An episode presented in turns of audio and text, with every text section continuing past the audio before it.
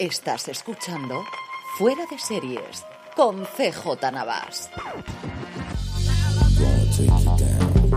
Bienvenidos a Streaming, el programa diario de Fuera de Series en el servidor CJ Navas te trae todas las noticias, estrenos, trailers y muchas cosas más del mundo de las series de televisión.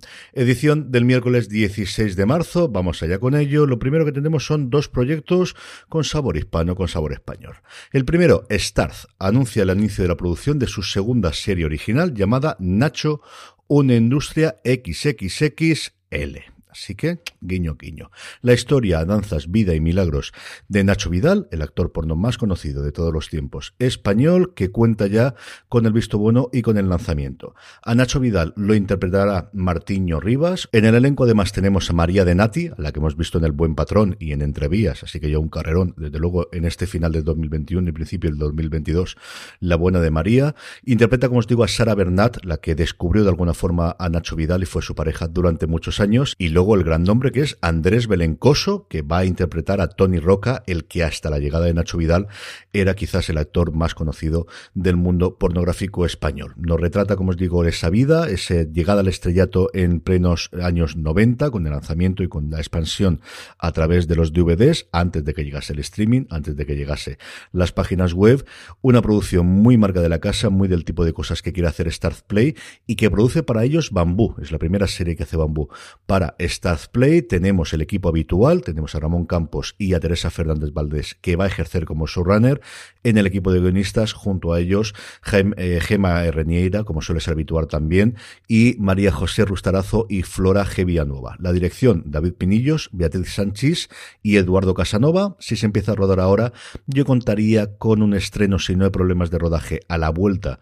de, eh, de las vacaciones de verano, quizás principios de 2023, en función de cómo quiera acelerar las cosas Start Play. Cambiamos Start Play por Apple TV Plus, ya sabéis, ni un solo día sin noticias de Apple TV Plus. Cambiamos España por México y es que la compañía, la plataforma de la compañía de la manzana ha confirmado que va a estrenar su primera serie íntegra en español. Tiene antes esa que se está rodando en Miami, mezcla de inglés en español. Esta se llama Midnight Family, basada en el premiado documental Familia de Medianoche, creada por Gibran Portela y Julio Rojas y como showrunner tendrá a Natalia Beristain. Y además en la producción ejecutiva los Larraín, a Pablo y a Juan de Dios Larraín, tremendamente en la cresta de la ola a día de hoy, después del estreno de Spencer. Está actualmente en producción en Ciudad de México, la nueva serie contará con un reparto completamente hispano, encabezado por Joaquín Cosío, al que hemos visto en Narcos México y en El Escuadrón Suicida recientemente, a Renata Vaca, que veremos y luego lo comentaremos en los estrenos en Dalegas de Netflix, a Diego Calva, que estuvo también en Narcos México y en Babilón, y a la nominada al Oscar Yalitza Aparicio por su personaje en Roma. Midnight Family sigue a Marigaby Tamayo, así todo escrito todo junto y con la Y al final, me encanta este nombre de Marigaby, una ambiciosa y talentosa estudiante de medicina durante el día que pasa sus noches salvando vidas a bordo de la ambulancia privada de su familia, recorriendo la enorme, fascinante y llena de contrastes Ciudad de México. Junto a su padre Ramón y sus hermanos Marcus y Julito, Mari Gaby hace frente a emergencias médicas extremas para ganarse la vida. Como os decía antes, está inspirado en el documental también del mismo nombre y la producción corre a cargo de Fremantle y Fábula para Apple TV Plus. Más noticias. Una que me da muchísima alegría es la renovación por ABC de Abbott Elementary por una segunda temporada. Es el mejor estreno de comedia de este año junto con Fantasmas, que ya ha sido renovada en Estados Unidos por CBS, de una serie que sigue estando inédita en nuestro país. No sé por qué, si es un problema de derechos, porque es una coproducción tanto de ABC Studios como de Warner Brothers Studios. No sé si es que se pelean de quién va a hacerlo, si será a través de Disney Plus o será a través de HBO Max como nos llega el caso es que es una comedia absolutamente deliciosa que estoy esperando que podáis llegar aquí y que se pueda disfrutar. Por cierto, hablamos de ella hace unas semanas en foradeseries.com. Lorena Gil le dedicó un artículo de leche que estáis esperando para que nos llegue a Bot Elementary a nuestras pantallas. Nuevos estrenos. Movistar Plus confirma que el 19 de abril nos va a llegar la primera tanda de episodios de Better Call Saul. Atentos, doble episodio para empezar el 19 de abril. Siete episodios tiene la primera tanda, que al final son seis semanas se emiten dos episodios el día 19 y la segunda parte que llegará en julio, seis episodios más.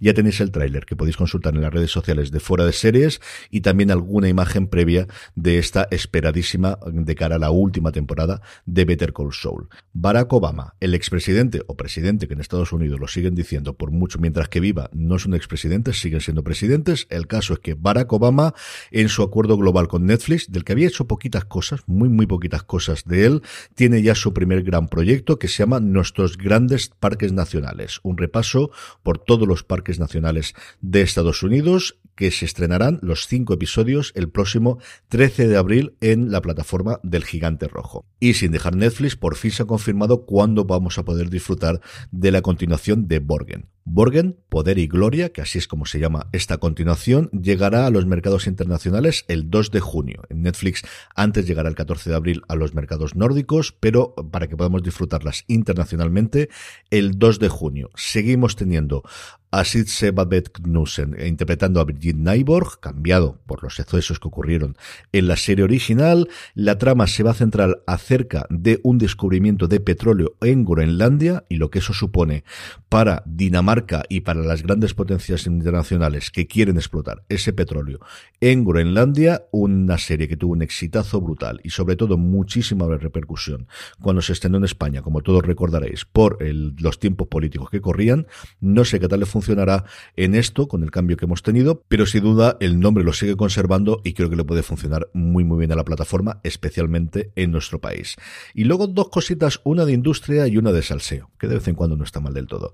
La primera de industria, una noticia que me ha dejado totalmente loco, es que el nuevo patrocinador del Festival de Camps, de la creme de la creme, de, la, de lo más elevado del séptimo arte, es TikTok como lo cuento. Después de que Cannes haya puesto todas las pegas del mundo a Netflix, que las cosas se tienen que estrenar en cine, bueno, pues el caso es que han decidido que van a hacer un concurso llamado hashtag, si no hay hashtag, no existen las cosas a día de hoy, hashtag TikTok Short Film, en el que se puede concursar mandando películas en vertical, no en horizontal, de 30 segundos a 3 minutos que el jurado que elegirá los premiados o los ganadores tendrá un director muy conocido como presidente y para acabar de rematar que el director del propio de Festival de Camps, que además es el director a día de hoy del Instituto Lumière y del Festival Lumière, Thierry Fomot, estará presente en la ceremonia. No sabemos si dará alguno de los premios o no.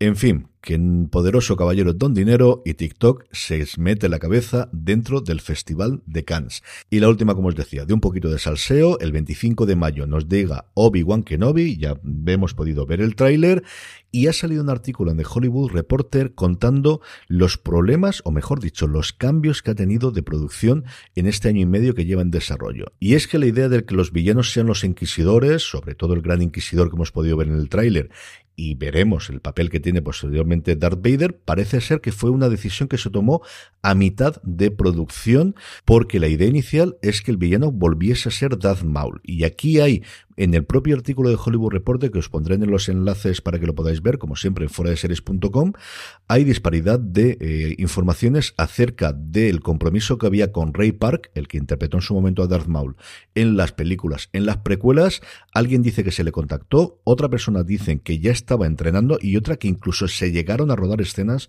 con él. Al parecer los guiones que se estaban elaborando de la serie llegaron a Dave Filoni y a John Favreau, dijeron que se estaba pareciendo, que se parecía demasiado a lo que ellos estaban contando en The Mandalorian y pues no sé si obligaron o no sé si aconsejaron o exactamente qué ocurrió. El caso es que se ha cambiado cosas. La propia noticia cuenta también que han cambiado el papel y la importancia que tendría Luke Skywalker en la serie hasta el punto de que la persona que originalmente había sido contratada se despidió y se volvió a contratar a un nuevo actor para interpretarle.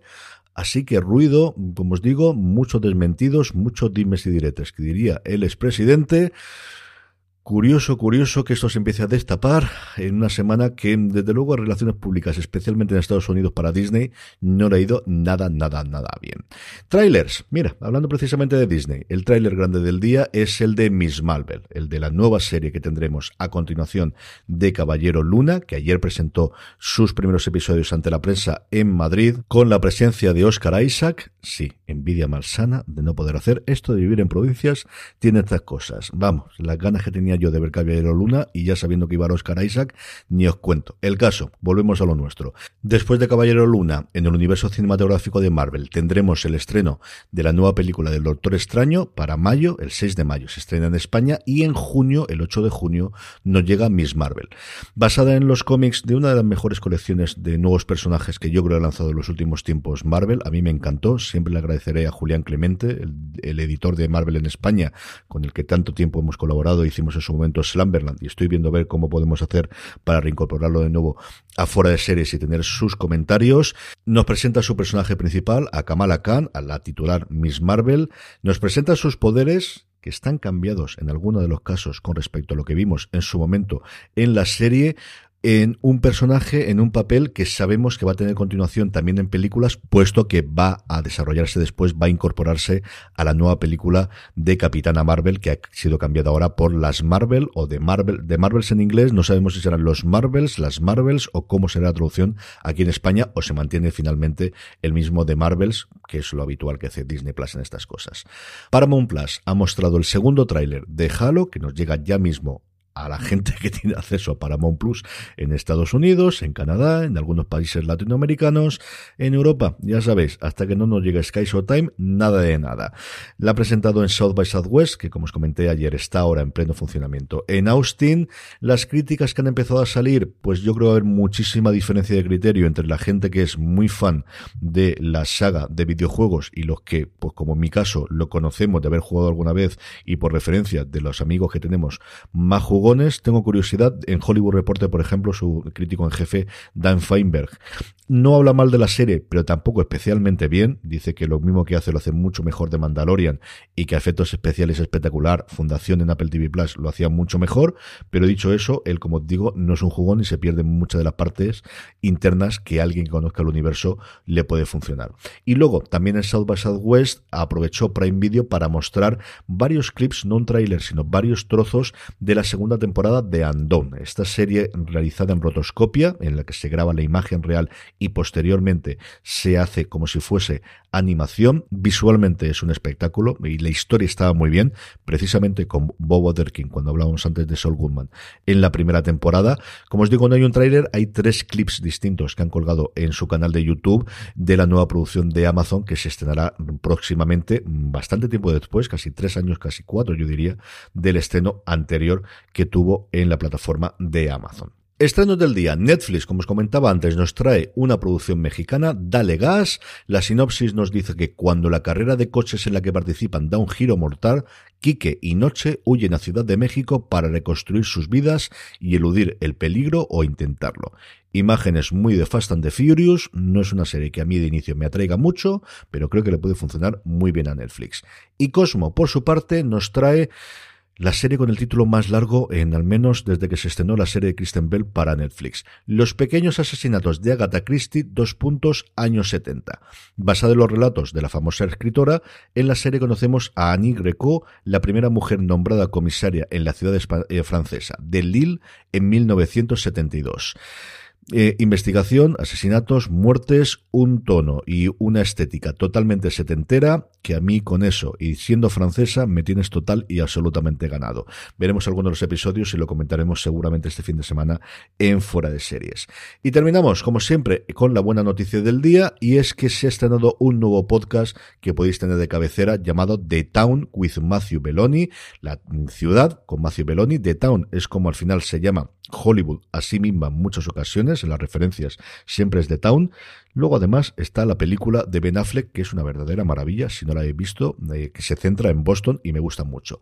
Matthew Belloni es alguien que lleva trabajando muchísimo tiempo en Hollywood, primero como abogado en agencias de representación y recientemente como uno de los fundadores de PAC, PUCK, un medio exclusivamente online por suscripción, tiene artículos gratuitos y otros de suscripción, que lo que trata es de mirar cómo se hace la salchicha, qué es lo que se está cociendo en distintos ámbitos de poder en, el, en Estados Unidos. Lo hacen en Hollywood y se encarga Beloni de hacerlo, lo hacen también en Washington, lo hacen en Silicon Valley. Es una publicación que a mí me gusta bastante, que creo que aporta mucho más que dar la noticia, el análisis de qué está ocurriendo y él mismo dice en este The Town que lo que quiere es saber qué se está haciendo y, y por qué, quién está ganando y quién está perdiendo y qué es lo que la gente en el show business están hablando todos los santos días. El podcast es una producción de The Ringer, la cadena de podcast, la página web, el emporio que al final montó en su momento Bill Simmons y que recientemente vendió a Spotify, pero está disponible en todas las plataformas de podcast.